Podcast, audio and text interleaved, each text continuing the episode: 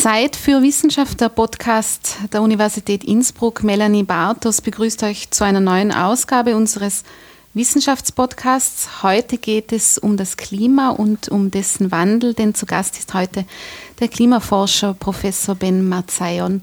Herr Marzayon, willkommen bei Zeit für Wissenschaft. Vielen Dank für die Einladung. Herr Marzayon, Sie forschen am Institut für Meteorologie und Geophysik und beschäftigen sich, wie schon gesagt, mit dem Klimawandel und das, ähm, das finde ich gleich zu Beginn schon einen, oder vielleicht als Einstieg einen sehr interessanten Aspekt in Ihrer Funktion, unter Anführungszeichen, als ursprünglich Ozeanograph von Ihrer Ausbildung ja. her. Da würde mich gleich zum Einstieg interessieren. Also Ozeanographie, jetzt auch für mich als Laien steckt ja schon im, im Namen. Da geht es um das Meer, oft ja, in richtig. dem Zusammenhang um, das, um die Physik des Meeres. Was machen Sie denn in Innsbruck, wenn Sie, wenn Sie Ozeanograf sind? Ja, ich glaube, ich bin einer der ganz wenigen Ozeanografen in Österreich. Also ich kenne jetzt zwei. Es gibt noch eine weitere Ozeanografin, die hier auch in Innsbruck arbeitet. Mhm. Ähm, ich beschäftige mich aber in der Tat im Moment weniger mit dem Ozean, sondern hauptsächlich mit den Gletschern. Und es gibt da schon auch eine Verbindung zur Ozeanografie. Und zwar deswegen, weil die Gletscher für einen Großteil des Meeresspiegelanstiegs verantwortlich mhm. sind. Ähm, aber mein Hauptbeschäftigungsfeld hat jetzt im Moment eigentlich relativ wenig mit dem Ozean zu tun. Okay, das heißt, Sie haben das Stichwort schon genannt, was ganz wesentlich in Ihrer Arbeit ist im Moment oder in den letzten Jahren, das sind die Gletscher, die dann ja auch, wenn Gletscher schmelzen, steigt der Meeresspiegel. Äh, Sie schauen sich die Gletscher im, im Kontext des Klimawandels in Vergangenheit, Gegenwart und Zukunft an. Vielleicht können Sie kurz umreißen, was interessiert Sie denn bei den Gletschern? Was, was erforschen Sie an den ja, Gletschern? Ähm, ich glaube, es gibt im Wesentlichen zwei Aspekte, weshalb die Gletscher wirklich von globaler Wichtigkeit sind, also weshalb die Gletscher im Klimasystem eine große Rolle spielen. Ähm, zum einen ist es eben so, dass die Gletscher Eis speichern und in einem Erdklima, wo die Gletscher wachsen würden, würde das bedeuten, dass die Eismassen wachsen. Ähm, das Wasser muss irgendwo herkommen, das kommt letztendlich aus dem Ozean und dann würde der, der Meeresspiegel eben sinken. Im Moment haben wir halt ein Klima, das so aussieht, dass die Gletscher schmelzen und dann dann muss das Wasser natürlich auch irgendwo hin und das heißt, es landet im Ozean und der Meeresspiegel steigt dadurch. Ähm, das ist nicht der einzige Grund, weshalb der Meeresspiegel steigt. Es gibt da auch noch andere Gründe für, aber es ist im Moment einer der wichtigsten und in der Vergangenheit war es auch tatsächlich der wichtigste Grund. Ähm, der zweite Aspekt, weshalb die Gletscher sehr wichtig sind, ähm, ist, dass sie die saisonale Wasserverfügbarkeit regulieren. Das heißt, man kann sich vorstellen, ein Gletscher funktioniert im Wesentlichen so, dass er im Winter Schnee sammelt, ähm, dieses Wasser, was in dem Schnee gespeichert ist, dann zunächst mal in Eis umwandelt. Ähm, das Wasser bleibt dann eine gewisse Zeit in dem Gletscher gespeichert, fließt mit dem Eisfluss praktisch langsam den Berg runter. Ähm, weiter unten am Gletscher ähm, schmilzt dann Eis während des Sommers. Und wenn man sich dann überlegt, was dieser Gletscher eigentlich macht, ist, ähm, dass er praktisch Winterniederschlag ähm, in sommerlichen Abfluss umwandelt. Das heißt, es mhm. wird also Sommer im, äh, Wasser im Sommer freigegeben, das im Winter als Niederschlag gefallen ist.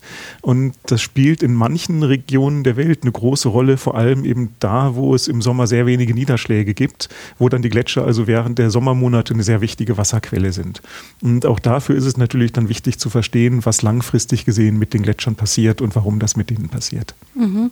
Sie haben jetzt genannt, dass im, im Sommer oder je nachdem, wie man es jetzt in Jahreszeiten fasst, dann das, das Schmelzwasser der Gletscher eine ganz wichtige Rolle spielt.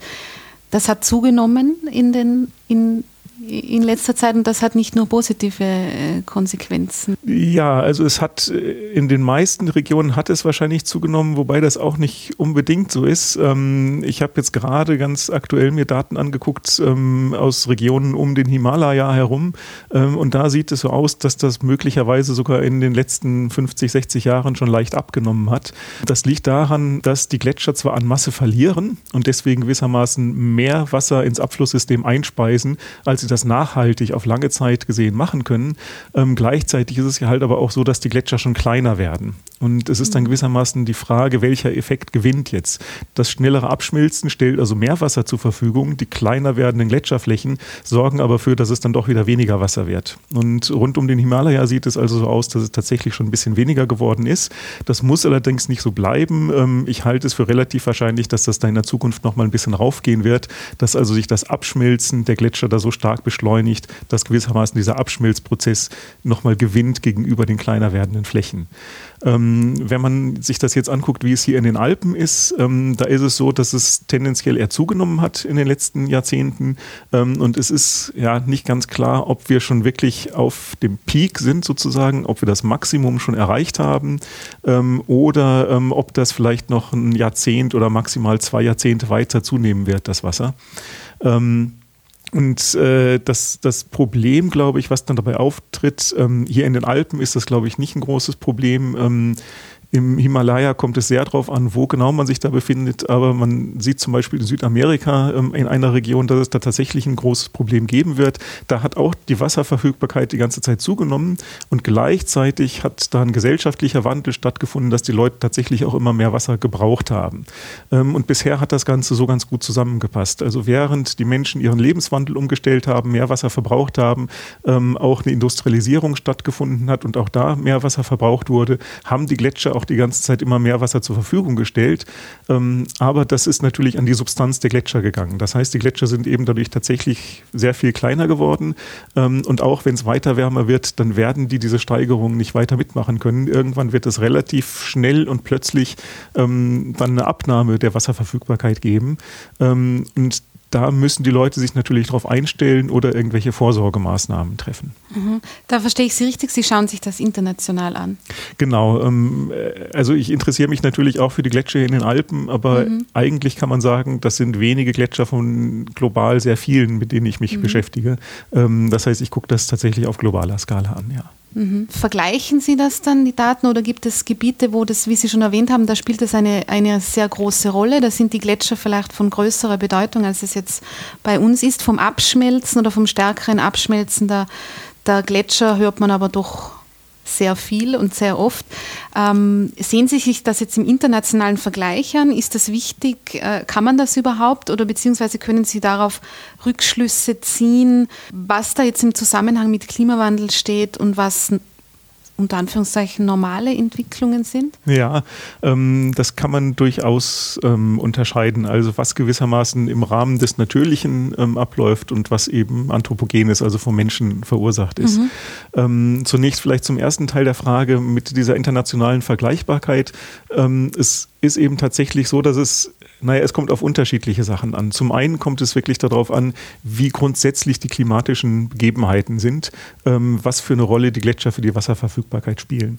Ähm, da kann man sich ganz einfach zwei Beispiele überlegen. Ähm, stellen wir uns also vor, wir sind in einem Klima, in dem es im Sommer tatsächlich sehr trocken ist. Es gibt also wenig Regen. Wir haben aber Gletscher ähm, und diese Gletscher produzieren im Sommer Schmelzwasser. Dann wird dieses Schmelzwasser einen relativ großen Anteil des gesamten Abflusses in dem Gebiet darstellen. Ähm, wenn wir uns jetzt aber im Gegensatz dazu ein Gebiet vorstellen, ähm, wo es hauptsächlich im Sommer Niederschlag gibt, und das sind eben tatsächlich im Himalaya diese Monsungebiete, wo ein Großteil des Niederschlags im Sommer fällt, ähm, dann ist es so, dass die Gletscher das Schmelzwasser in der gleichen Zeit produzieren, wo sehr viel Niederschlag stattfindet. Ähm, das heißt, da gibt es so oder so ziemlich viel Wasser. Und ob die Gletscher jetzt noch ein kleines bisschen dazu liefern oder nicht, spielt eigentlich keine mhm. besonders große Rolle. Ähm, und das heißt, wenn man gewissermaßen die grundsätzlichen klimatischen Bedingungen Bedingungen kennt, unter denen die Gletscher existieren, dann kann man auch schon was darüber sagen, wie wichtig die für die Wasserverfügbarkeit sind. Ähm, ansonsten kann man natürlich sagen, egal wann die Gletscher ihr Schmelzwasser produzieren, es landet eigentlich irgendwann immer im Ozean. Ähm, also selbst äh, wenn es gar nichts äh, direkt in den Fluss läuft und dann ins Meer läuft, wenn es meinetwegen für Bewässerung verwendet wird oder für die Industrie, ähm, dann verdunstet es nachher wieder und landet dann über den Umweg des Niederschlags im Ozean. Ähm, es gibt ganz kleine Ausnahmen, wo das Wasser in, in geschlossene Gebiete abläuft, praktisch, wo man davon ausgehen kann, dass es nicht im Ozean landet, sondern vielleicht eher sich Seen bilden, aber das ist ein relativ geringer Teil. Ähm, und deswegen kann man da dann auch unterscheiden, im Hinblick auf Wasserverfügbarkeit ähm, kommt sehr auf die klimatischen Bedingungen an, ähm, wie wichtig dieser Gletscherabfluss ist. Wenn man sich für den Meeresspiegelanstieg interessiert, dann sind gewissermaßen alle Gletscher auf der Welt gleich wichtig. Mhm Dann der zweite Teil der Frage, wo es darum ging, ähm, was ist praktisch natürlich und, und was ist von den Menschen gemacht. Ähm, das kann man unterscheiden und man muss dabei letztendlich Klimamodelle benutzen und ein ganz wichtiger Punkt dabei, man muss natürlich auch verifizieren, ob diese Klimamodelle überhaupt funktionieren, also ob man das, das glauben kann, was daraus kommt.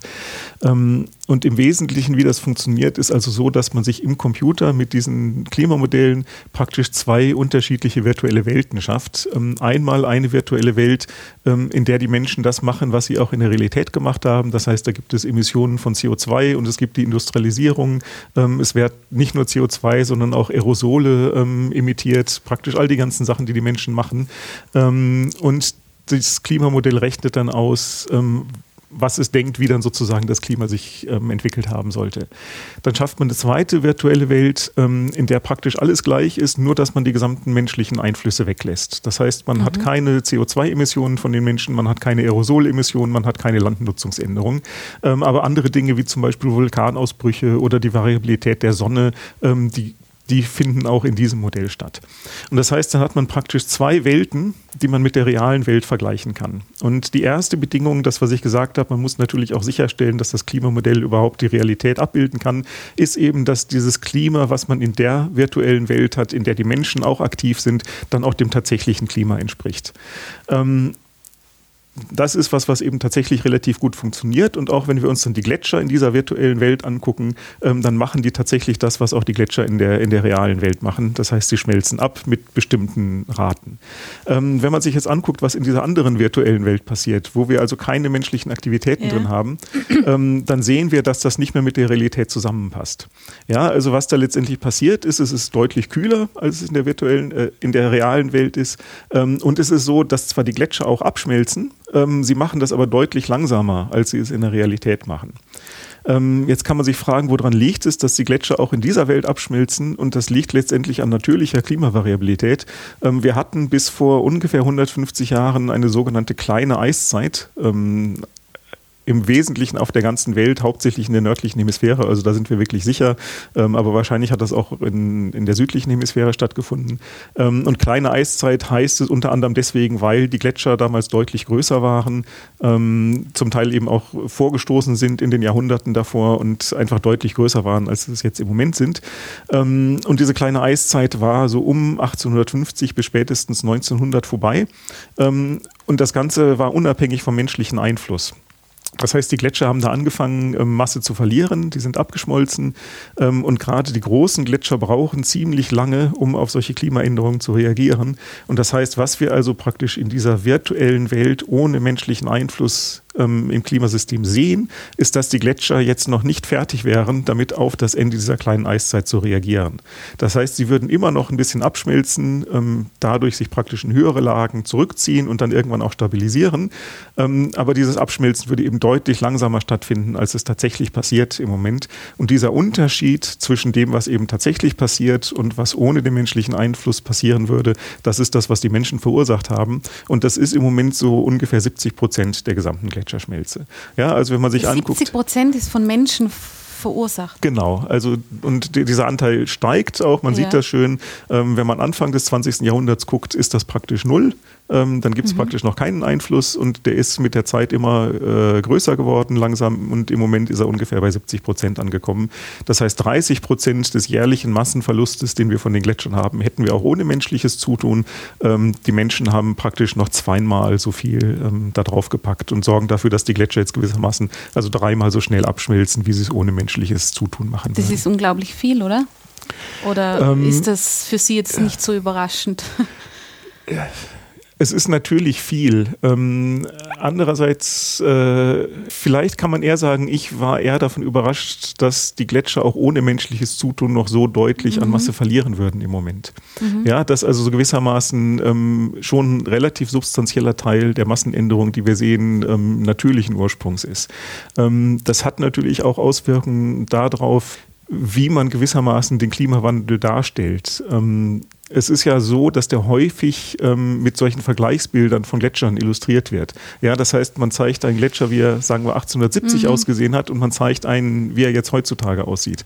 Ähm, und das wir jetzt, was wir jetzt gesehen haben, heißt halt letztendlich grundsätzlich, ähm, gibt es schon wirklich eine Berechtigung dafür, das zu machen. Es ist tatsächlich so, dass die Gletscher aufgrund der menschlichen Aktivitäten schmelzen.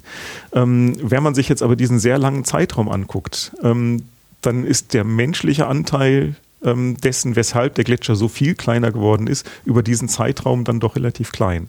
Ja, das heißt, wenn man jetzt Gletscherbilder vergleicht von 1950 und 2000, ähm, dann kann man das deutlich besser rechtfertigen, als wenn man jetzt ein Bild nimmt, was den Gletscher im Zustand von 1870 zum Beispiel zeigt, ähm, wo er eben deutlich größer ist und ein relativ großer Teil des Massenverlustes seitdem ähm, ist eben nicht durch die Menschen verursacht worden. Trotzdem mhm. ganz deutlich will ich da auch sagen, es ist mhm. eben unbestritten, dass es diesen menschlichen Einfluss gibt und im Moment ist er eben auch schon ziemlich deutlich deutlich jetzt, also mit 70 Prozent, wie Sie sagten, das ist eben der Löwenanteil, es ist das meiste. Was heißt das jetzt, wenn Sie das, so dieses Verhältnis 70 zu 30, wenn wir uns das jetzt vor Augen halten, was für Schlussfolgerungen kann man daraus ziehen? Der, Mensch sollte sein Verhalten ändern oder, oder was für Konsequenzen hat diese Erkenntnis, die Sie ja durch Ihre Modelle und Gegenüberstellungen, wie Sie es jetzt erwähnt haben, sozusagen wirklich beweisen konnten? Ja. Ähm, ich glaube, die größte Konsequenz ist, ähm, dass wir auch da zeigen können, ähm, dass wir es überhaupt in der Hand haben, etwas daran zu verändern. Ja. ja, also es ist tatsächlich gewissermaßen unsere Entscheidung, was mit den Gletschern in der Zukunft passieren mhm. soll. Ähm, das gilt für die Gletscher, das gilt natürlich für die meisten anderen Bereiche des Klimasystems auch.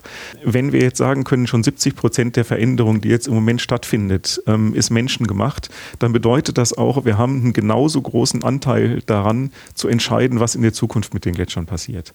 Ja, und das heißt, wir haben eben tatsächlich mit unseren Entscheidungen, die wir jetzt treffen, ähm, die Möglichkeit zu beeinflussen, was mit den Gletschern passiert. Und ich glaube, das ist ein ziemlich wichtiger Punkt, weil man halt häufig irgendwie denkt, naja, das Klimasystem ist so groß, es gibt die riesigen Ozeane, ja, die gesamte Erde ist so groß und wir kleinen Menschen, wir machen hier irgendwie unsere Sachen, ähm, aber das kann eigentlich nicht so wahnsinnig viel ausmachen. Und an solchen Dingen sieht man dann eben sehr schön, naja, wir als einzelne Menschen sind nur kleine Rädchen, aber wir sind inzwischen sieben Milliarden kleine Rädchen. Ähm, und wenn diese sieben Milliarden Menschen alle zusammen das Gleiche machen, dann hat das relativ große Auswirkungen. Und das kann eben in beide Richtungen gehen. Ja? Im Moment geht es in die Richtung, dass wir dafür sorgen, dass es wärmer wird, ähm, dass der Meeresspiegel steigt, dass die Gletscher schmelzen. Ähm, wir haben aber genauso gut auch die Möglichkeit, das in die andere Richtung zu drehen. Wir müssen es letztendlich wollen.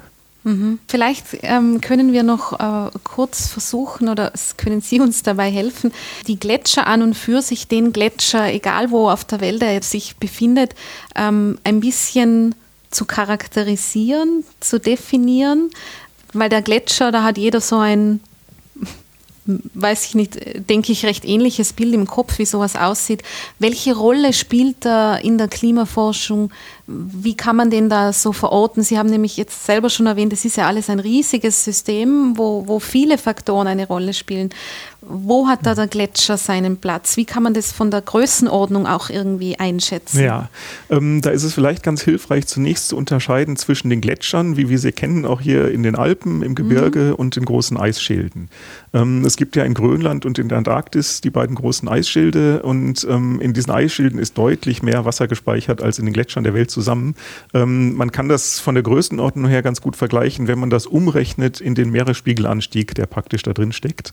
Ähm, das heißt, heißt, wenn man also alles Eis schmilzen würde, dann würde der Meeresspiegel hochgehen und dann kann man überlegen, wie viel bei den unterschiedlichen ähm, Teilen der Kryosphäre, also des gefrorenen mhm. Wassers, das wir haben auf der Welt, steigt der Meeresspiegel. Ähm, und da ist es eben so, wenn man Grönland und die Antarktis zusammennimmt, ähm, dann sind das ungefähr 60 Meter Meeresspiegelanstieg. Das heißt also, wenn die Antarktis komplett abschmelzen würde und Grönland, dann würde der Meeresspiegel ungefähr 60 Meter hochgehen. Ähm, das hört sich erstmal wahnsinnig viel an, das wird nicht so schnell passieren. Ja? Und das, ähm, bei der Antarktis kann man doch schon sagen, es wird auch langsam nicht passieren. Ähm, okay. Äh, in den Gletschern ist es so, dass ungefähr 50 Zentimeter Meeresspiegelanstieg drinstecken. Das heißt mhm. weniger als ein Prozent ähm, dessen, was in den Eisschilden drin Also bei den Eisschilden 60 Meter mhm. und bei allen Gletschern auf der Erde wären es 50, 50 Zentimeter, Zentimeter. ungefähr. Genau. Ja. Also wirklich ungefähr ein Hundertstel. Mhm. Ähm, und da kann man sich dann natürlich schon auch fragen, ja, wenn man jetzt wissen will, was den Meeresspiegelanstieg antreibt, muss man sich dann überhaupt um die Gletscher kümmern.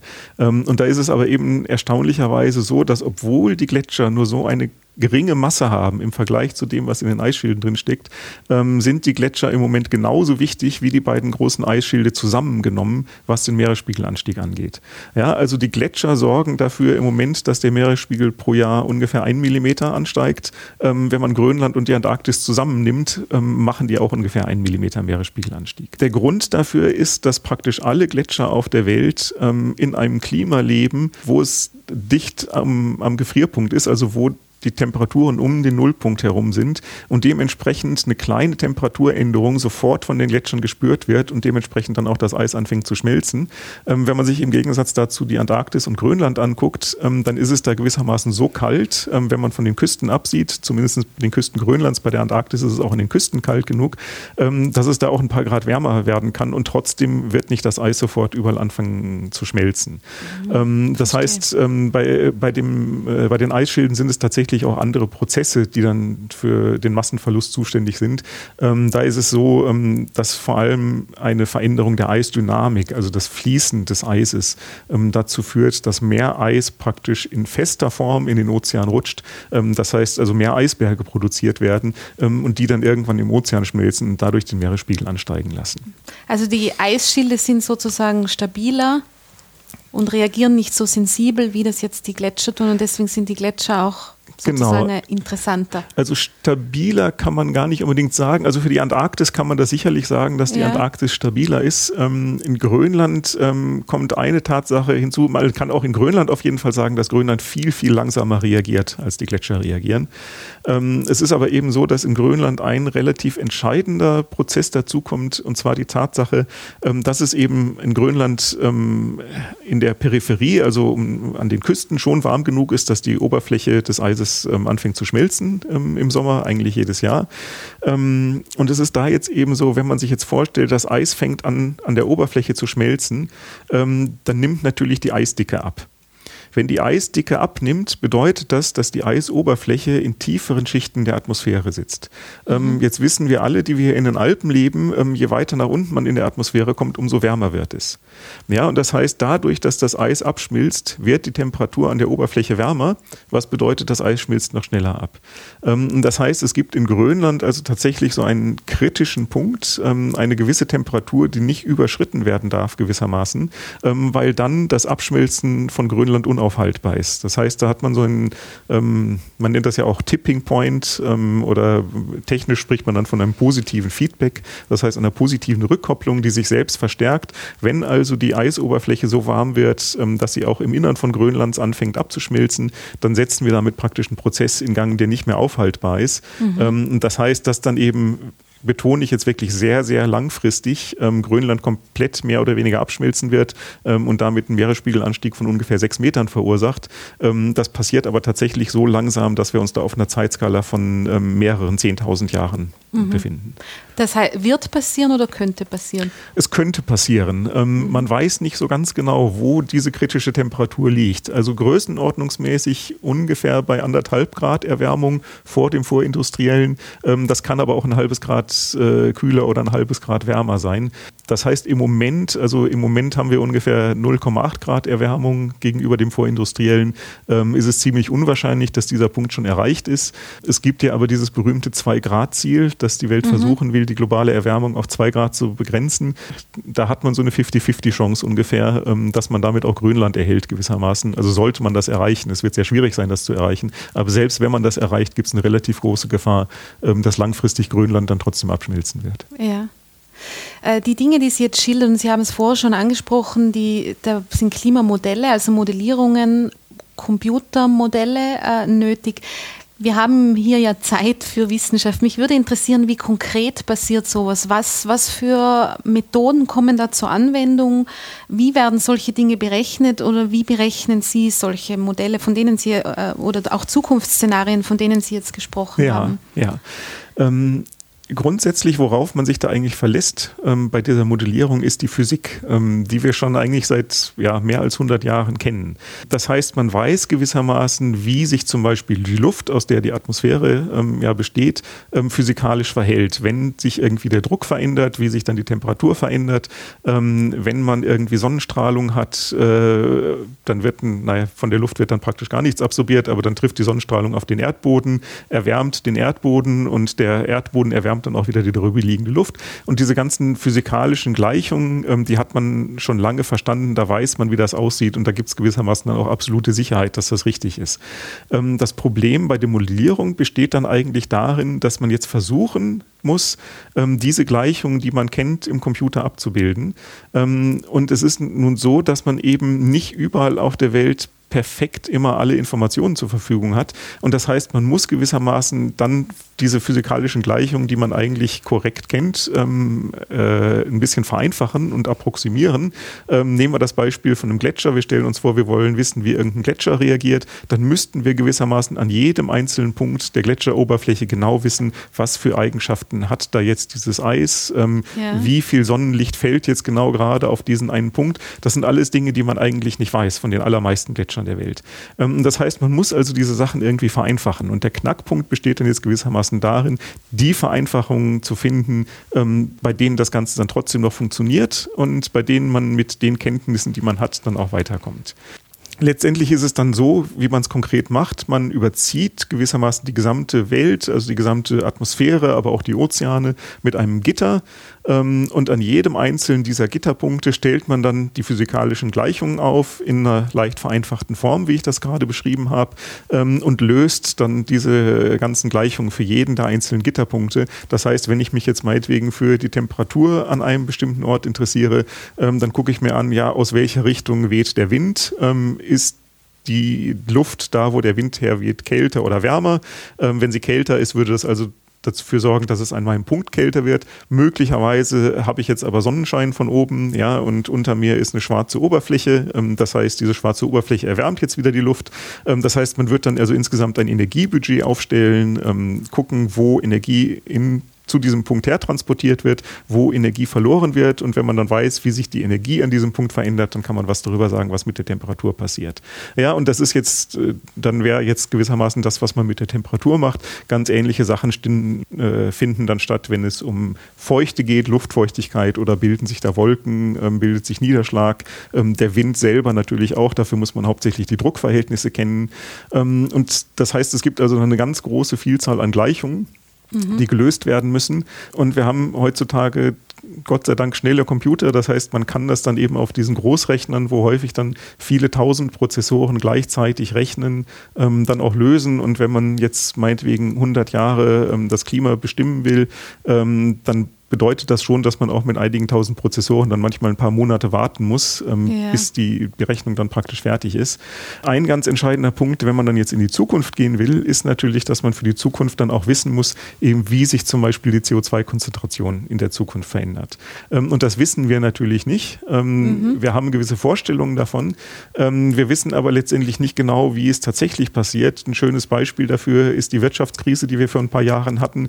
Die hat natürlich keiner kommen sehen. Wenn jemand sie kommen gesehen hätte, dann hätte sie wahrscheinlich nicht stattgefunden. Aber man sieht die zum Beispiel auch in den CO2-Emissionen. Man sieht also, dass dann 2008 die Emissionen kurz ein bisschen runtergegangen sind. Inzwischen sind sie natürlich schon wieder darüber hinaus und also stärker, als sie vorher waren. Ähm, aber das zeigt einfach, man weiß eigentlich nicht wirklich, was mit den Emissionen in der Zukunft passiert. Ähm, um trotzdem da was darüber aussagen zu können, können äh, werden dann sogenannte Szenarien erstellt. Das heißt, das sind im Wesentlichen Wirtschaftswissenschaftler und Sozialwissenschaftler, die sich überlegen, wie könnte die Welt sich sich in den nächsten 100 Jahren entwickeln? Wie könnte die Technologie sich entwickeln? Wie entwickelt sich die Bevölkerung? Ähm, wie entwickelt sich die Landwirtschaft? All solche Sachen. Ähm, und daraus werden dann unterschiedliche Versionen abgeleitet, wie eben die, die menschlichen Aktivitäten in der Zukunft aussehen könnten und daraus dann dementsprechend auch, wie der CO2-Ausstoß in der Zukunft aussehen könnte. Und das heißt, man bekommt dann gewissermaßen ein unterschiedliches Spektrum an Möglichkeiten, wie sich ähm, zunächst mal die CO2-Konzentration verändern könnte und man bekommt dann eben auch eine Bandbreite an, an Klimaänderungen. Und das heißt, ähm, auch da kann man gewissermaßen wieder sehen, wir haben tatsächlich die Wahl. Ja, ähm, das Entscheidende ähm, dafür, wie das, wie das Klima sich in der Zukunft entwickeln wird, ist eben inzwischen tatsächlich, was die Menschen machen. Ja, und mhm. das heißt, wenn wir uns entscheiden, wir reduzieren unsere CO2-Emissionen, dann werden wir davon tatsächlich auch den Erfolg sehen. Ja, und wenn wir uns eben entscheiden, das nicht zu machen, oder im Moment sieht es ja so aus, als würden sich die Leute überhaupt nichts entscheiden, was halt gleichbedeutend damit ist, nichts zu machen, dann bedeutet das was anderes fürs Klimasystem. Und man bekommt gewissermaßen von diesen Klimamodellen dann die Wahl geliefert. In welchem Klima wollen wir in der Zukunft leben? Ähm, und wenn man sich dann für eins entscheidet, dann kann man gewissermaßen sehen, was man dann mit den CO2-Emissionen machen muss. Also dann haben Sie für die Zukunft sozusagen zwei, zwei Szenarien. Die einen, wo sich die Menschen nicht, nicht vernünftig und wünschenswert verhalten und ja. in der anderen, wo sie sozusagen ähm, endlich die Schritte setzen, genau, die, ja. die ja eh schon länger ja, Also es sind werden. letztendlich ähm, eigentlich vier Szenarien, die Aha. meistens verwendet werden. Ähm, eins davon ist dieses Szenario, in dem dieses Zwei-Grad-Ziel auch mhm. erreicht wird. Und das andere Ende ist ein ja, gewissermaßen Business-as-usual-Szenario, wo gewissermaßen die Emissionen so weiter ansteigen, ähm, wie sie es auch bisher gemacht haben. Das heißt, äh, was man gewissermaßen erwarten kann, wenn sich die Menschen überhaupt nicht drum kümmern. Und da sieht man eben sehr deutlich Unterschiede Unterschiede dann. Also es wird halt deutlich wärmer, wenn mehr mhm. CO2 emittiert wird. Und auch für die Gletscher bedeutet das natürlich dann einiges an Unterschied. Ja. Was für ein Zeitfenster sehen Sie sich denn jetzt an, wenn wir schon von Vergangenheit und Zukunft sprechen? Ähm, meistens geht es da so ungefähr um die letzten 100 Jahre und die nächsten 100 Jahre. Okay. Ähm, also man kann das Ganze in die Zukunft fast beliebig fortsetzen, ähm, weil man halt die Klimamodelle praktisch beliebig lange laufen lassen kann. Ähm, es gibt aber relativ wenige Simulationen, die mehr als, als 300 Jahre in die Zukunft gehen. Die allermeisten gehen 100 Jahre in die Zukunft. Ähm, das liegt eben daran, dass es dann auch relativ teuer ist, das zu machen. Also man braucht eben diese Großrechner und die Großrechner sind da mehrere Monate mit beschäftigt. Das heißt, man kann das praktisch nicht beliebig weit dann treiben aus dem Grunde. Bei der Vergangenheit ist es eben so, man kann auch bei der Vergangenheit das mit äh, Modellrekonstruktion Simulation des Klimas betreiben, ähm, dann kann man auch relativ weit zurückgehen in die Vergangenheit. Ähm, wenn man es aber mit beobachteten Klimadaten ähm, betreiben will, also praktisch verstehen, wie haben die Gletscher auf das reale Klima ähm, reagiert, ähm, dann ist man da ungefähr auf die letzten 100 Jahre beschränkt, weil mehr als 100 Jahre zurück in der Vergangenheit kaum jemand irgendwo mhm. das Klima aufgezeichnet hat und man deswegen da nicht so ganz viel drüber weiß verstehe. Sie, also das kann man an der Stelle äh, bei allem, was Sie jetzt schon erzählt haben, äh, durchaus sagen, dass Sie diese, die Ergebnisse von Ihnen und auch Ihren, Ihrem Team am Institut ähm, werden in angesehenen Journals veröffentlicht und haben dann ähm, teilweise auch wirklich internationale Resonanz und Interesse. Eine davon, die ich sehr spannend finde, ist, da haben Sie sich einen kulturellen Aspekt angesehen, ja. was, glaube ich, eine recht ungewöhnliche Herangehensweise in dieser ganzen Diskussion ist. Äh, Sie haben sich die Auswirkungen des Klimawandels auf das Weltkulturerbe angesehen. Ja. Was, wie ist es zu dem gekommen und was waren da die Ergebnisse? Ähm, ja, Ausgangspunkt war da eigentlich, dass wir uns zunächst ähm, angeguckt haben, wie wird sich der Meeresspiegel auf einer sehr langfristigen Skala verändern. Ähm, mhm. Da haben wir uns mit den nächsten 2000 Jahren beschäftigt und 2000 Jahre ist deswegen dann eine ganz interessante Skala. Ähm, ich habe ja schon erwähnt, ähm, dass eben die Gletscher relativ zeitverzögert reagieren auf den, den Klimawandel, dass aber vor allem ähm, Grönland sehr langsam reagiert mhm. und auch die Antarktis sehr langsam reagieren. Damit haben wir praktisch ja, zwei Quellen des Meeresspiegelanstiegs erfasst, also die Eisschilde und die Gletscher. Ähm, die dritte ähm, wichtige Quelle für den Meeresspiegelanstieg ist die thermische Ausdehnung des Meerwassers. Also einfach dadurch, dass das Wasser wärmer wird, dehnt es sich auch aus und auch dadurch steigt der Meeresspiegel an. Ähm, und auch diese Ausdehnung des Meerwassers ähm, findet sehr, sehr langsam statt. Ähm, und zwar deswegen, weil letztendlich dafür die Wärme von der Ozeanoberfläche langsam ins Ozeaninnere ähm, diffundieren muss. Also praktisch ganz langsam wird das warme Wasser nach unten gemischt ähm, und das dauert eben viele hundert Jahre, bis das passiert. Mhm. Ähm, und das heißt, der Meeresspiegelanstieg, den wir jetzt anstoßen, der wird noch sehr, sehr lange weitergehen.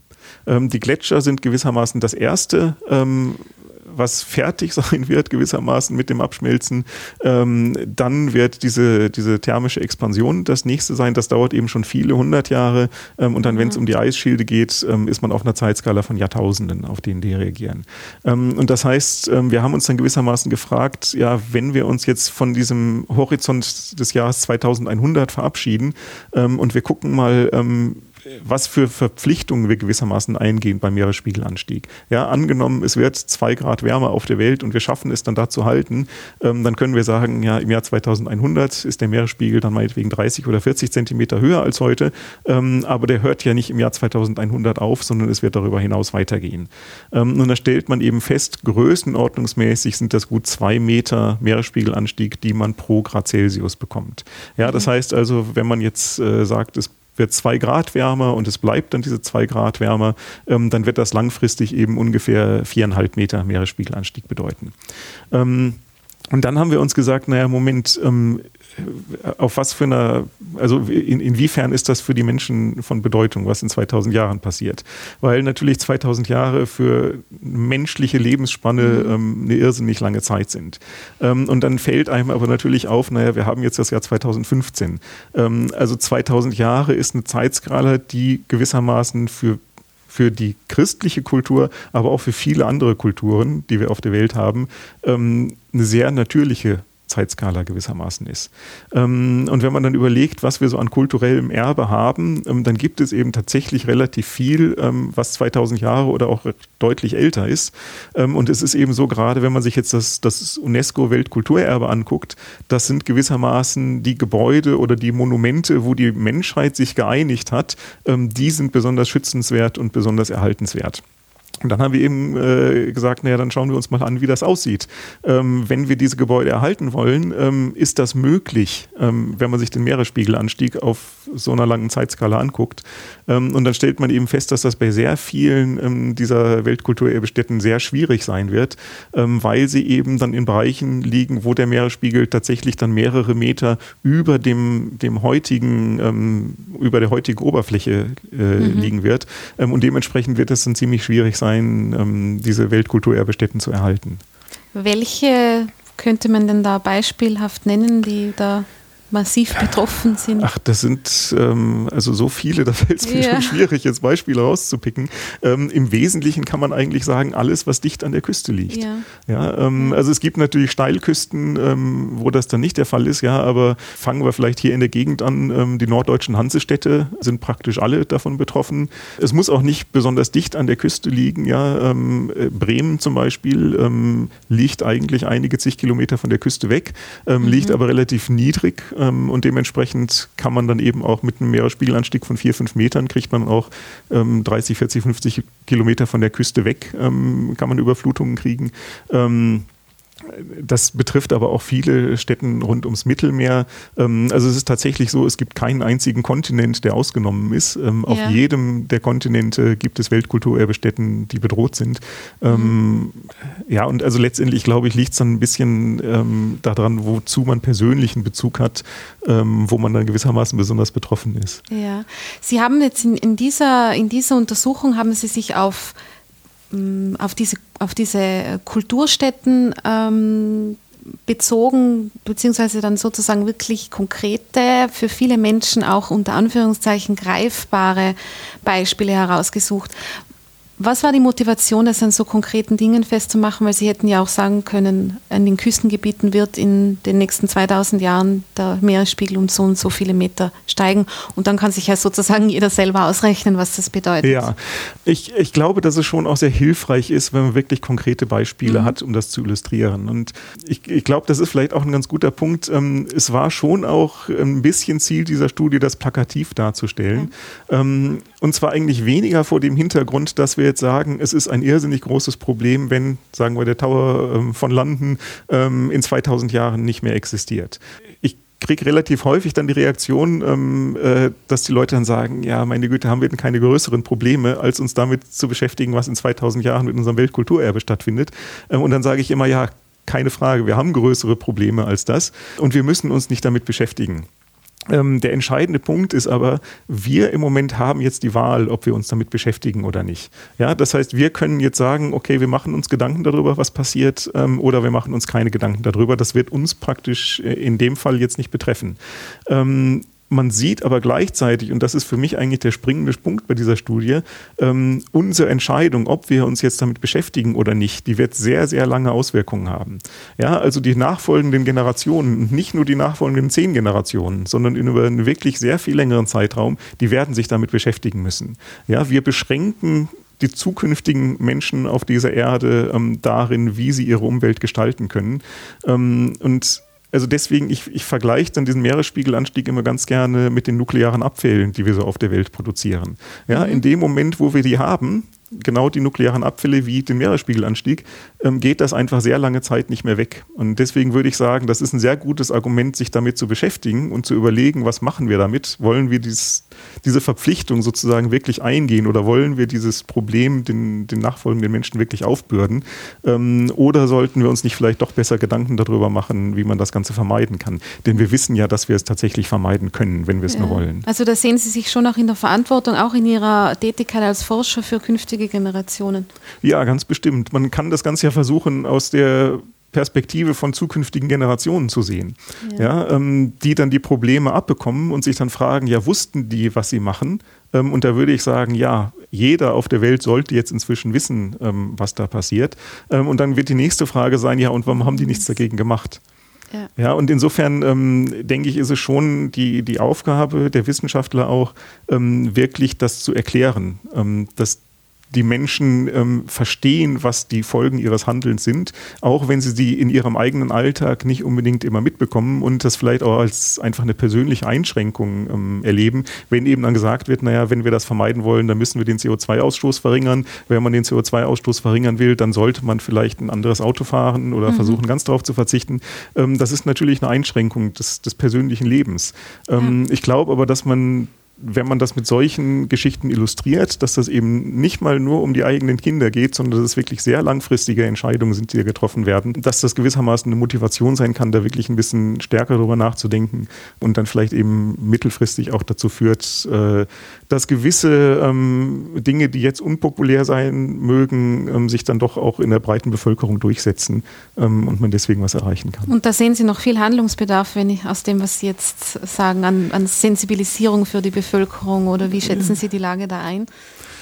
Naja, wenn man sich anguckt, was bei den Klimagipfeln passiert, mhm. ähm, dann sieht man, dass im Wesentlichen nichts passiert. Mhm. Ähm, und dann kann man sich natürlich hinstellen und auf die Politiker schimpfen, die nichts machen. Ähm, aber die Politiker machen natürlich das, was von ihren Wählern erwartet wird. Ja, und insofern kann ich da schon sagen, also im Moment sehe ich eigentlich nicht, dass irgendwas passiert und alles, was noch zu tun ist, praktisch ist eigentlich zu tun ähm, in der Zukunft. Und deswegen sehe ich da schon Handlungsbedarf. ja. ja. Wenn man jetzt noch einmal kurz auf Ihren Fokus auf die Gletscher äh, zurückkommen, äh, was, wenn man Sie jetzt fragen würde, wie wird sich das weiterentwickeln, was können Sie dazu sagen?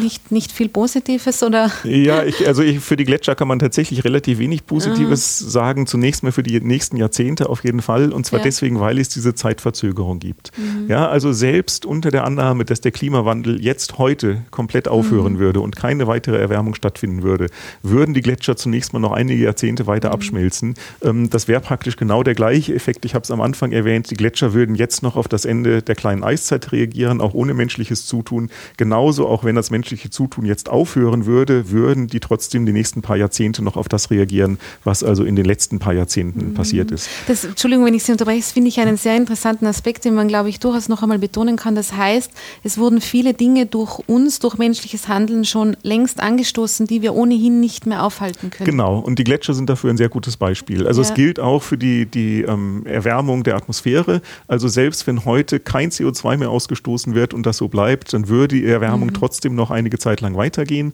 Ähm, bei den Gletschern sieht man das aber auch sehr deutlich. Also auch wenn jetzt die Erwärmung aufhören würde, was also schon deswegen eben eine physikalische Unmöglichkeit ist. Ja, aber selbst mhm. wenn das so wäre, ähm, dann würden die Gletscher trotzdem noch einige Jahrzehnte weiter abschmelzen. Ja. Das heißt, es sieht nicht so gut aus in Zukunft, was das betrifft. Ja, was die Gletscher in den Alpen betrifft, sieht es tatsächlich nicht gut aus. Ja, also die Alpen ja. sind natürlich auch kein besonders hohes Gebirge. Ähm, die Gletscher, die wir jetzt haben, sind schon nicht besonders groß im globalen ja. Vergleich. Ähm, das heißt, bei den Alpen kann man schon davon ausgehen, dass ein Großteil innerhalb des 21. Jahrhunderts verschwinden wird. Äh, in, äh, in den höchsten Lagen wird sich sicherlich immer ein kleines bisschen Eis halten, ähm, auch in den Alpen. Ähm, aber die Gletscher, wie wir jetzt äh, sie kennen, also die großen Talgletscher, die wird es in 30, 40 Jahren mhm. so nicht mehr geben. Mhm. Wenn man jetzt die Alpen da noch einmal hernimmt, da könnte man sagen, ja gut, dann gibt es die Gletscher halt nicht mehr. Was hat das für, was hat das für äh, Konsequenzen. Ich meine, ich um nehme auch, geht, dann, auch ökologische. Ja, ähm, ja.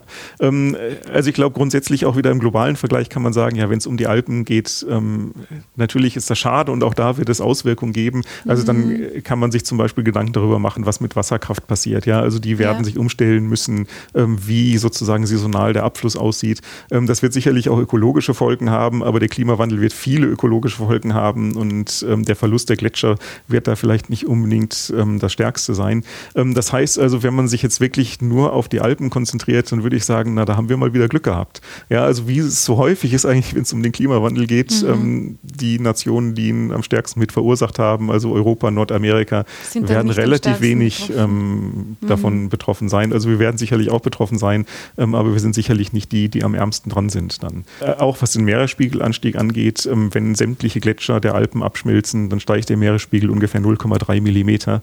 Das das ist eigentlich kaum der Rede wert. Ähm, das heißt, auch da ähm, schadet es dann eigentlich wieder nicht, ein etwas größeres Bild ja. äh, im Auge zu haben ähm, und sich eben anzugucken, ja, wie sieht es in anderen Regionen der Welt mhm. aus. Denn auch wenn wir jetzt hier wohnen, wir sind halt auch mitverantwortlich für das, was woanders passiert und sollten uns der Verantwortung, glaube ich, auch stellen.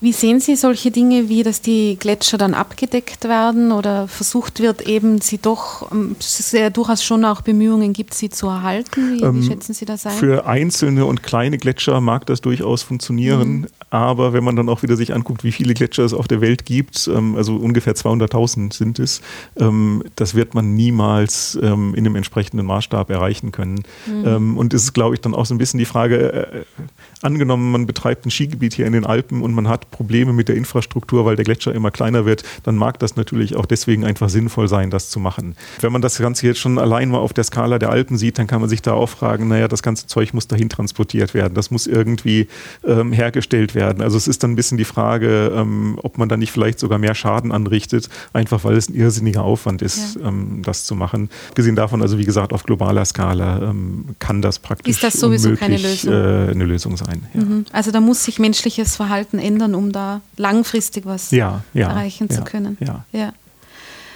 Haben Sie aus diesen 200.000 Gletschern, die es weltweit gibt, einen Lieblingsgletscher? Weil Sie sind ja jetzt ja. nicht, wir haben viel von Computermodellen gesprochen. Ja, Sie ja. sitzen ja nicht nur vor dem Computer, nee, Sie besuchen die, stimmt, die ja, ja wobei ich schon wieder. hauptsächlich ein, ähm, ein äh, Sesselglaziologe bin. Das heißt, ich mache mhm. relativ wenig Feldarbeiten. Okay.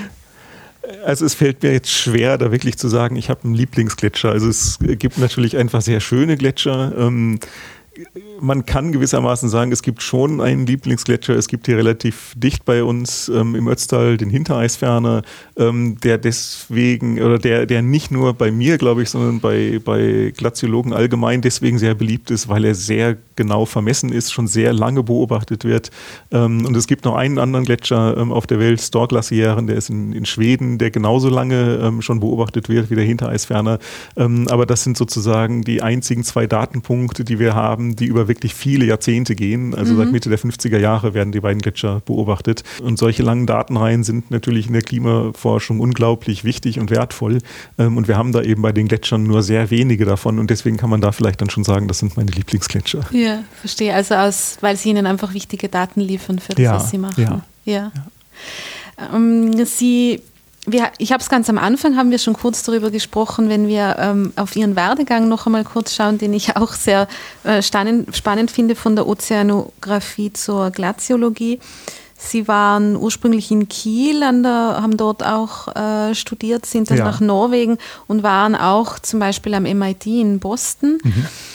Dann sind Sie nach Innsbruck gekommen. Äh, wie, wie war dieser, dieser, noch einmal vielleicht kurz dieser Weg dass sie sich dann doch für die Kryosphäre interessiert haben, von der Meeresforschung kommend?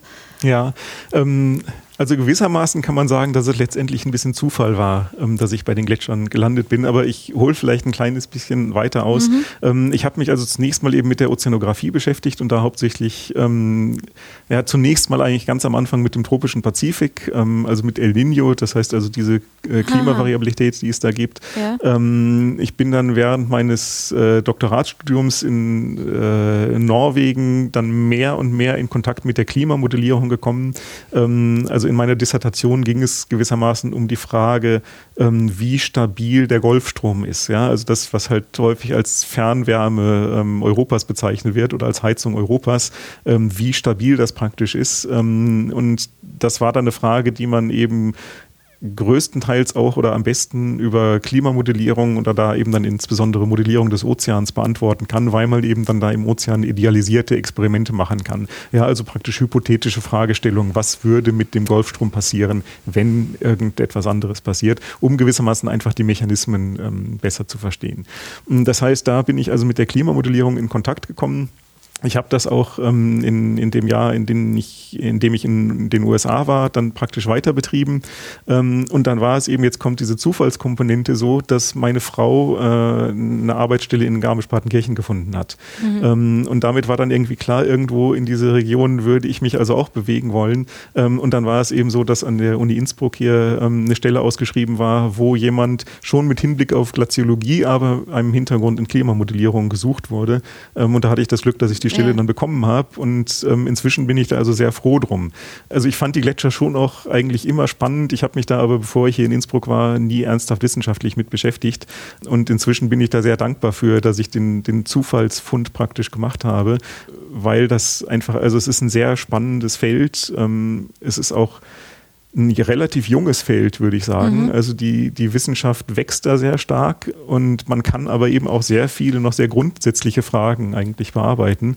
Und das ist eigentlich in vielen anderen Bereichen der Klimaforschung nicht mehr so. Also in vielen Bereichen muss man sehr genau hinschauen, um seine Nische gewissermaßen zu finden, wo man sich spezialisieren kann. Ähm, und das ist in der Glaziologie noch nicht unbedingt so. Also in der Glaziologie gibt es viel ähm, weitere offene Fragestellungen. Was zum Beispiel wären so große offene Fragestellungen, die dann noch interessant wären? Ja, zum Beispiel ist es so, bis vor zwei Jahren wusste man nicht mal, dass es 200.000 Gletscher auf der Welt gibt. Mhm. Ähm, insofern war auch völlig unklar, wie die Gletscher zum Beispiel zum Meeresspiegelanstieg beitragen. Ja, und man stand einfach vor dem riesigen Rätsel. Der Meeresspiegel ist in den letzten 100 Jahren um 20 Zentimeter gestiegen. Ähm, und warum ist das so? Ja, also es ist was, was einfach, eigentlich würde man denken, naja, wenn der Meeresspiegel um 20 Zentimeter steigt, dann sollte man relativ einfach erklären können, warum das so ist. Ähm, und da hatte man aber sehr große Probleme. Ja, man konnte das sozusagen nicht erklären. Ähm, man hat gesehen, das Wasser wird wärmer und das sind meinetwegen sechs Zentimeter. Ähm, Grönland und die Antarktis sind ein bisschen abgeschmelzen, das abgeschmolzen, das sind nochmal zwei Zentimeter. und dann sagt man ja, der große Rest, das müssen dann eigentlich die Gletscher sein. Man konnte es sich aber relativ schwer vorstellen, weil es eben dann so eine große Zahl ist, die da übrig bleibt. Also größenordnungsmäßig 10 Zentimeter, ähm, mhm. hat man eigentlich gesagt, das kann unmöglich von den Gletschern kommen. Ähm, auch weil man gesagt hat, naja, jetzt schmelzen die Gletscher ab, ähm, aber die Menschen machen ja noch nicht so lange was, dann kann das eigentlich nicht schon ähm, über das gesamte Jahrhundert so gewesen sein. Ähm, und da ist es eben jetzt so, dass wir da inzwischen festgestellt haben, naja, es war, waren tatsächlich die Gletscher. Ähm, wenn wir uns angucken, was tatsächlich mit den Gletschern während des 20. Jahrhunderts pass passiert ist, dann kriegen wir da ungefähr die 10 Zentimeter zusammen. und das ist gewissermaßen ein relativ relativ großer Baustein gewesen, um dann zu erklären, ähm, warum der Meeresspiegelanstieg so aussieht, wie er tatsächlich aussieht. Das, das heißt, man hat ja eigentlich etwas ziemlich Naheliegendes, wenn ich das jetzt so als Laie beurteilen müsste, viel zu wenig am Radar, was das betrifft. Ja, so kann man es sagen. Und ich habe schon auch manchmal noch den Eindruck, dass das heute auch noch ja. so ist. Ich habe vorhin schon gesagt, also die Gletscher sind maximal verantwortlich in der Zukunft für ungefähr 50 Zentimeter Meeresspiegelanstieg, Grönland und die Antarktis für maximal 60 Meter. Ähm, das führt auch innerhalb der Wissenschaftsgemeinschaft dazu, dass viele Leute gleich zu den großen Eisschilden springen ähm, und dabei mhm. gewissermaßen übersehen, dass im Moment aber tatsächlich die Gletscher eigentlich das Wichtigere sind ähm, und eben auch noch einige Jahrzehnte sehr wichtig bleiben werden. Das heißt, im Moment ist es schon auch noch so, dass also ja, ich würde ehrlicherweise sagen, auch unangemessen viel Forschung ähm, in Grönland und der Antarktis stattfindet im Vergleich zu den Gletschern. Ja, also ich sage jetzt nicht, da soll weniger stattfinden, mhm. ähm, aber ähm, ich bin da schon manchmal überrascht, warum sich nicht auch mehr Wissenschaftler tatsächlich für die Gletscher interessieren. Ähm, und das ändert sich vielleicht im Moment ein bisschen. Ich habe gesagt, dass das im Moment sehr rasant wächst, das Feld gewissermaßen. Also es gibt sehr viele junge Wissenschaftler, ähm, die jetzt wirklich in die Richtung gehen, ähm, aber da ist eben auch noch Platz nach oben. Mhm. Was wären denn, wenn man die Gletscher jetzt ansieht? Sie haben schon erwähnt, man wusste bis vor kurzem nicht einmal, dass es 200.000 gibt. Da hat es ja so eine weltweite Erfassung gegeben ja. dann vor, vor diesen zwei Jahren. Äh, was wäre denn jetzt für Sie so eine brennende, offene Frage, die die Gletscher noch mit sich bringen, die Sie interessiert? Ähm, eine ganz wichtige ähm, und völlig ungeklärte Frage ist im Moment, was ähm, für eine Rolle die Eisdynamik bei den Gletschern spielt. Mhm. Das heißt also das Fließen des Eises. Und das ist nicht ganz so kritisch, wenn man jetzt an Gletscher wie in den Alpen denkt, sondern wenn es um Gletscher geht, die im Ozean enden. Ja. Das heißt, die also praktisch ihre Eismassen nicht nur durch Schmelzen verlieren, sondern auch dadurch, dass sie Eisberge produzieren. Also im Grunde genommen ähnlich wie, wie in der Antarktis, wie ich das vorhin beschrieben habe. Und es ist eben so, dass dass ähm, ein sehr großer Teil der Gletscher, die wir auf der Welt haben, ähm, im Ozean mündet. Also hauptsächlich natürlich in der, in der Arktis, rund um die Arktis, aber auch in, in Patagonien, in Südamerika. Und dass dieses Fließverhalten des Eises ähm, ist extrem schlecht verstanden. Also man kennt gewissermaßen nicht mal die Materialeigenschaften des Eises gut genug, um wirklich zu verstehen, ähm, was da für Prozesse ablaufen. Ich glaube, Sie hatten ja auch Thomas Lörting mal ähm, hier zu Besuch, ja. der sich also noch mit, mit Eis in viel extremeren Formen mhm. ähm, beschäftigt. Aber das Wasser ist halt halt auch in Eisform eine sehr ungewöhnliche Materie mhm. gewissermaßen. Und dann gibt es eben da auch noch zusätzlich die Interaktion mit dem Ozean, wenn also diese Gletscher in, in den Ozean fließen. Der Ozean macht natürlich auch irgendwas mit den Gletschern. Und das ist sehr schlecht verstanden. Und das führt dann auch wieder dazu, dass man dann in diesen Bereichen doch relativ große Unsicherheiten hat, was mit den Gletschern in der Zukunft passieren wird. Mhm. Und ich glaube, das wird uns wahrscheinlich noch, ja, wahrscheinlich mehrere Jahrzehnte beschäftigen, mhm. bis wir da ein besseres Bild haben, ähm, wie wirklich auf der globalen Skala diese Eisdynamik sich auswirkt ähm, auf, auf die Gletscher. Mhm. Da muss ich jetzt nachfragen, was meinen Sie mit Eisdynamik? Die Bildung, Sie haben, also es gibt dann diese zwei Aspekte, das Abschmelzen, was, was die, die Gletscher beeinflusst und andererseits aber auch das, was der Ozean mit ihnen macht, dass, dass Eisberge äh, ausgebildet werden. Ist das die Eisdynamik oder was ich mit der, Ja, was ich mit der Eisdynamik meine, ist praktisch das Fließverhalten des Eises. Mhm. Ähm, die Gletscher funktionieren ja grundsätzlich so, ähm, dass sie relativ weit oben Schnee akkumulieren. Das heißt, es fällt im Winter da mehr Schnee ähm, als im Sommer abschmilzt. Das heißt, jedes Jahr bilden wir da eine neue Schneeauflage ähm, und weiter unten schmilzt jedes Jahr mehr Schnee als gewissermaßen gefallen ist. Das heißt, was dann eben schmilzt, ist Eis. Und die Eisdynamik verbindet jetzt gewissermaßen dieses Akkumulationsgebiet mit dem Ablationsgebiet, also dem Gebiet, wo das Eis dann schmilzt. Und zwar dadurch, dass der Schnee dann durch die zusätzliche Auflast, wenn es immer mehr draufschneit, stärker komprimiert wird, dann irgendwann zu Eis wird. Mhm. Ähm, und dieses Eis rutscht dann gewissermaßen ähm, langsam den Berg runter und damit wird also gewissermaßen die Masse von weiter oben, wo der Schnee fällt, runter transportiert in die Gebiete, wo dann entweder das Eis schmilzt oder wo dann eben Eisberge produziert werden ähm, und dann halt als Eisberge in, in den Ozean abbrechen und dann irgendwo im Ozean treiben. Ähm, und das heißt, wenn man dann jetzt verstehen will, wie fließt dieses Eis, dann muss man gewissermaßen verstehen, ja, wie sind die Deformationsprozesse. Ja, also das Eis fließt eben nicht nur in dem Sinne, dass es rutscht auf, auf dem, auf dem äh, Gestein, ähm, sondern dass es sich auch wirklich deformiert und gewissermaßen fließt wie eine Flüssigkeit. Also kann man sich praktisch als mhm. Honig vorstellen oder so, als ja. eine sehr zähflüssige Flüssigkeit. Ähm, es rutscht schon auch ähm, und dann ist da auch schon wieder die Frage, ja, wie sieht da die Wechselwirkung aus? Ja, ja, und ähm, dafür müsste man letztendlich wissen, wie es äh, innerhalb des Eises aussieht, also wie da die Druckverhältnisse sind und sowas. Ähm, und das ist unglaublich schwierig zu messen und deswegen versteht man da eben sehr wenig von. Ähm, und es ist aber so, es gibt dann auch ganz ähm, interessante Verhaltensweisen von Gletschern. Also es gibt sogenannte Glacier Surges. Ähm, also das heißt, das sind spontane Vorschübe. Das ist was, was man im Moment ähm, im, im Karakorum äh, relativ häufig beobachten kann, also im westlichen Himalaya wo also dann Gletscher relativ plötzlich sehr kräftig vorstoßen, ohne dass sie eigentlich äh, zusätzlichen Massengewinn hatten. Ja, also aus irgendeinem Grund fängt auf einmal das Eis sehr plötzlich an, den Berg runter zu rutschen, bleibt dann da unten liegen und schmilzt wieder vor sich hin und irgendwie 10 oder 20 Jahre später passiert das Ganze dann wieder und man weiß letztendlich nicht, warum das passiert. Aha, das ist ja spannend.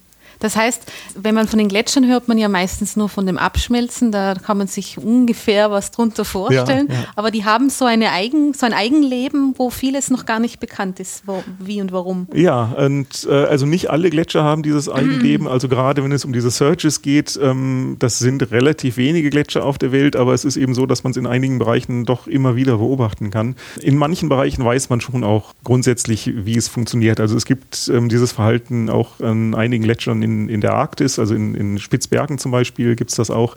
Ähm, und da weiß man letztendlich, dass es daran liegt, dass gewissermaßen das Eis immer wieder mal am Grundgestein festfriert, ähm, dadurch gewissermaßen das Rutschen verhindert wird. Ähm, wenn das Eis dann dick genug geworden ist, dass die Druckverhältnisse stimmen, dann fängt es praktisch plötzlich an zu rutschen. Ähm, das Eis wandert ins Tal, dadurch wird der Gletscher wieder dünner und wenn er dann dünn genug geworden ist, ähm, dann wird der Druck wieder so niedrig, dass die wieder am, am, Grundgestein festfrieren können und das Ganze fängt praktisch wieder von vorne an.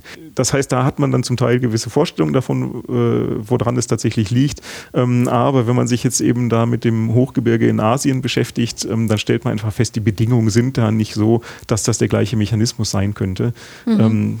Irgendeinen Grund muss es natürlich auch da geben, aber wir kennen ihn nicht und das ist natürlich dann ziemlich spannend. Wird das aktiv beforscht im Moment? Oder? Das wird aktiv beforscht, beforscht aber es ist.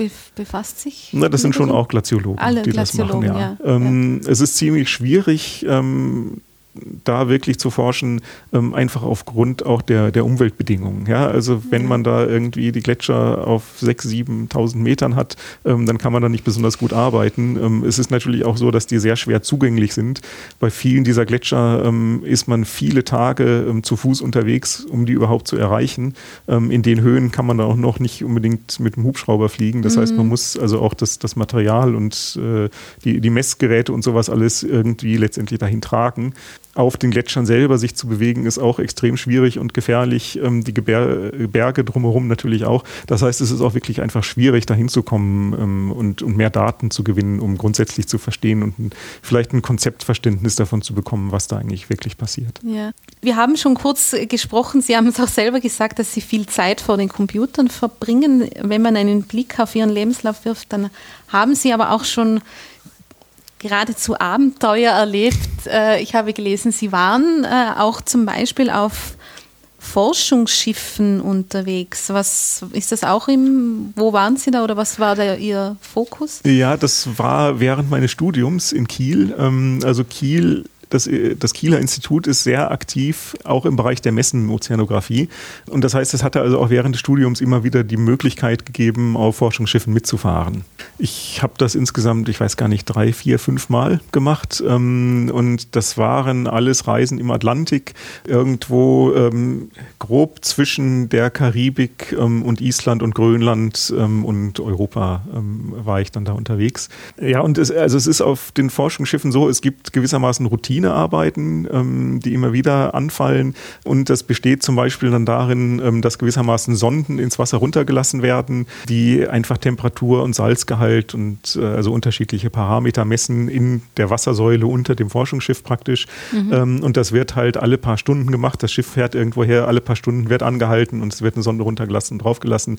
Das ist dann irgendwas, äh, also Dinge, die man als äh, Student relativ schnell lernen kann ähm, und wo man dann gewissermaßen zuständig dafür ist, äh, das das zu, zu koordinieren. Also das heißt, man muss dann eben mit der ähm, Schiffsbesatzung das Ganze absprechen und äh, sagen, was jeweils gerade zu tun ist. Andere Sachen, äh, ich habe dann zum Beispiel auch mich mit sogenannten Floats beschäftigt. Ähm, Floats sind gewissermaßen, also das heißt Flows einfach. Ähm, das sind ja treibende Messsonden gewissermaßen.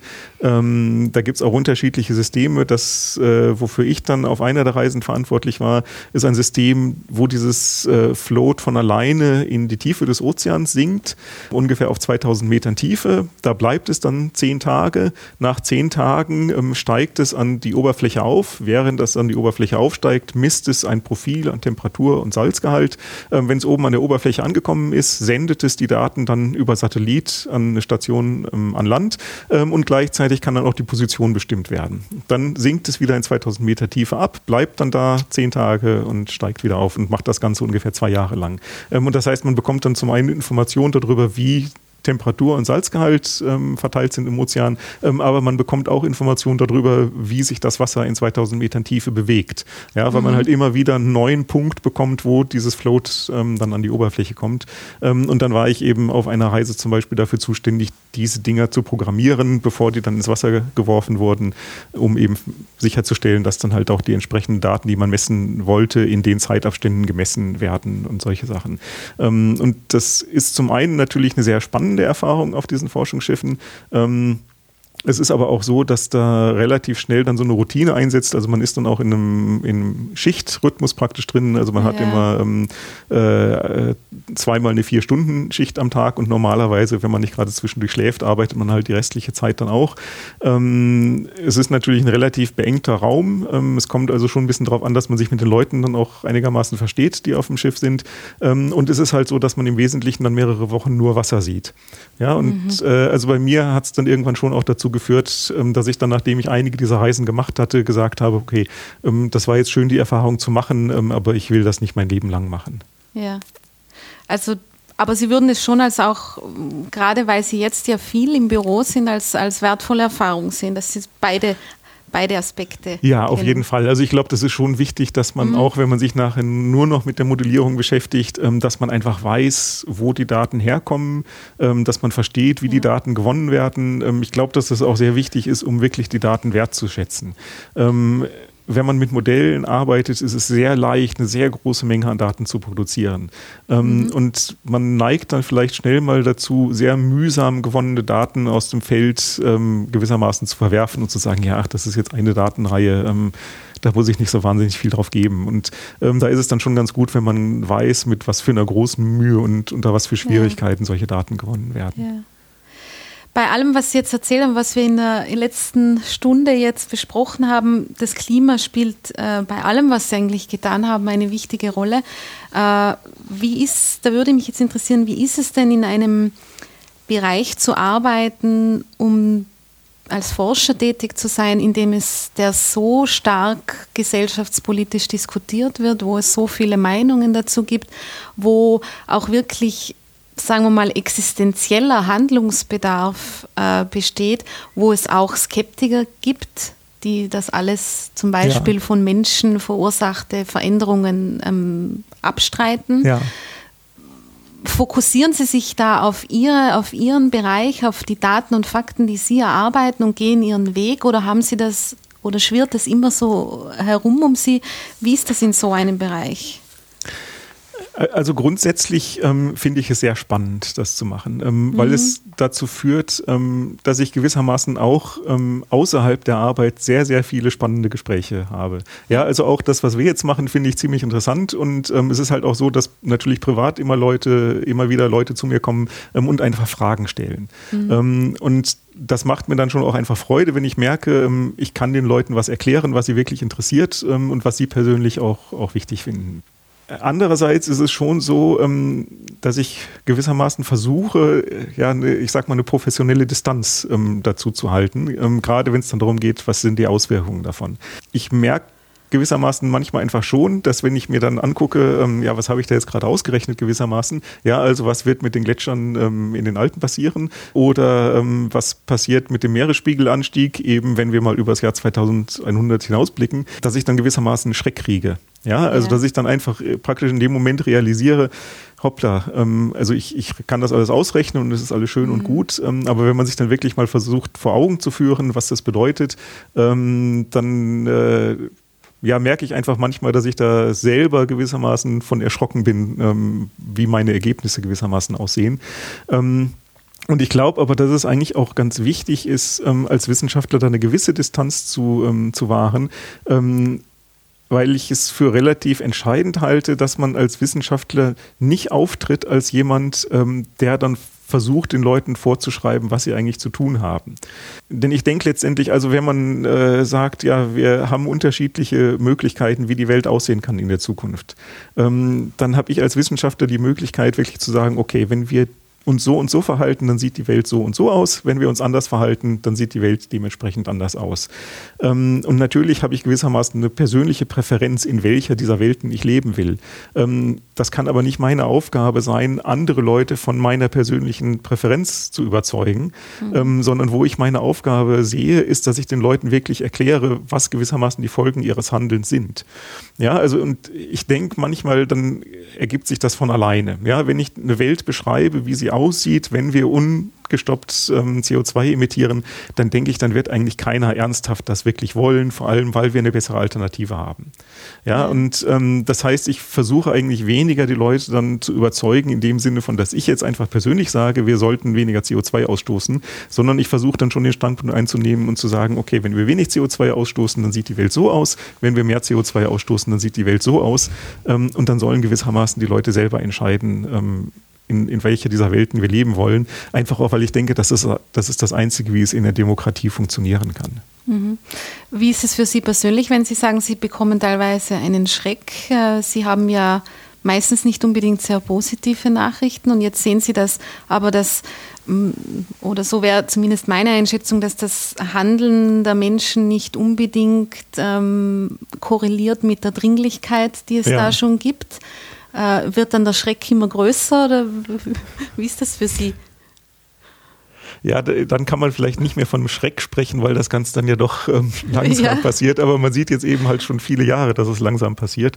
Ähm, Nein, ich bin grundsätzlich eigentlich ein optimistischer mhm. Mensch und ähm, ich hoffe sozusagen, dass ich dann auch in der Lage bin, mir den Optimismus weiter zu erhalten. Ja, also ich bin schon davon überzeugt, dass wir ähm, die Möglichkeiten haben, das wirklich zu mhm. verhindern. Ja, also ich bin wirklich davon überzeugt, dass es technologisch eigentlich überhaupt kein Problem wäre, das in den Griff zu kriegen, dass das auch nicht bedeuten würde, dass wir irgendwelche großen wirtschaftlichen ähm, Einschnitte dadurch hätten, sondern dass die Welt im Wesentlichen eigentlich so weiter funktionieren kann, wie sie jetzt auch funktioniert, wenn man sozusagen bereit ist, einmal den Schritt zu gehen und zu sagen, okay, wir müssen irgendwie äh, unser, unser Energiesystem umstellen.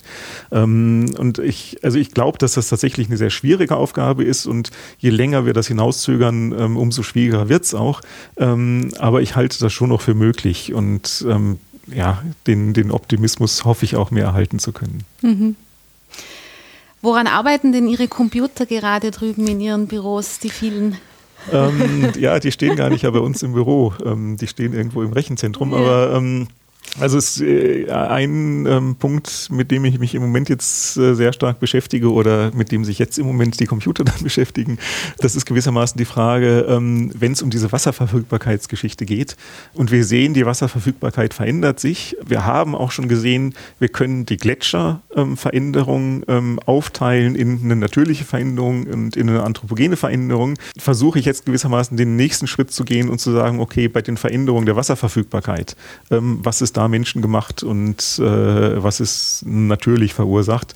Das ist nicht ganz genau die gleiche Frage und zwar deswegen, ähm, weil es ja abgesehen von diesem langfristigen Abschmelzen der Gletscher auch einfach diesen Jahresgang gibt, ja, also im Winter mhm. Akkumulation, im Winter, äh, im Sommer dann das Schmelzen des Eises ähm, und auch in diesem Jahresgang kann man natürlich ähm, menschengemachte Veränderungen ähm, haben ähm, und das versuchen wir gerade so ein bisschen zu entschlüsseln, ähm, ob man da wirklich was drüber sagen kann und wenn ja, was dann sozusagen das Ergebnis ist. Ähm, also inwieweit die Veränderungen in der Wasserverfügbarkeit, die wir durch die Gletscheränderung sehen, ähm, hausgemacht sind oder inwieweit äh, das natürliche Ursachen hat. Mhm. Verstehe. Also auch noch mehr Spannendes von Ihnen zu erwarten, was in der Hinsicht. Ich hoffe, dass es ja. spannend wird. Ja, ich kenne die Ergebnisse ja noch ja. nicht. Herr Mazayon, vielen Dank für das interessante Gespräch. Vielen Dank Ihnen.